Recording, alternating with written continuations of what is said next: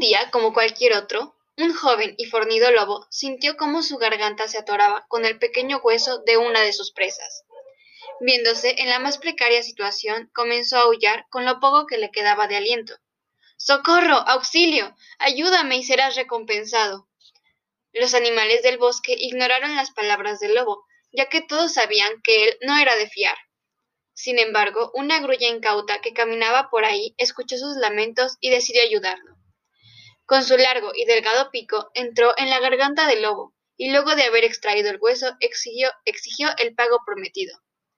Sin embargo, el lobo sonriendo y rechinando sus dientes exclamó ¿Qué es lo que me pides?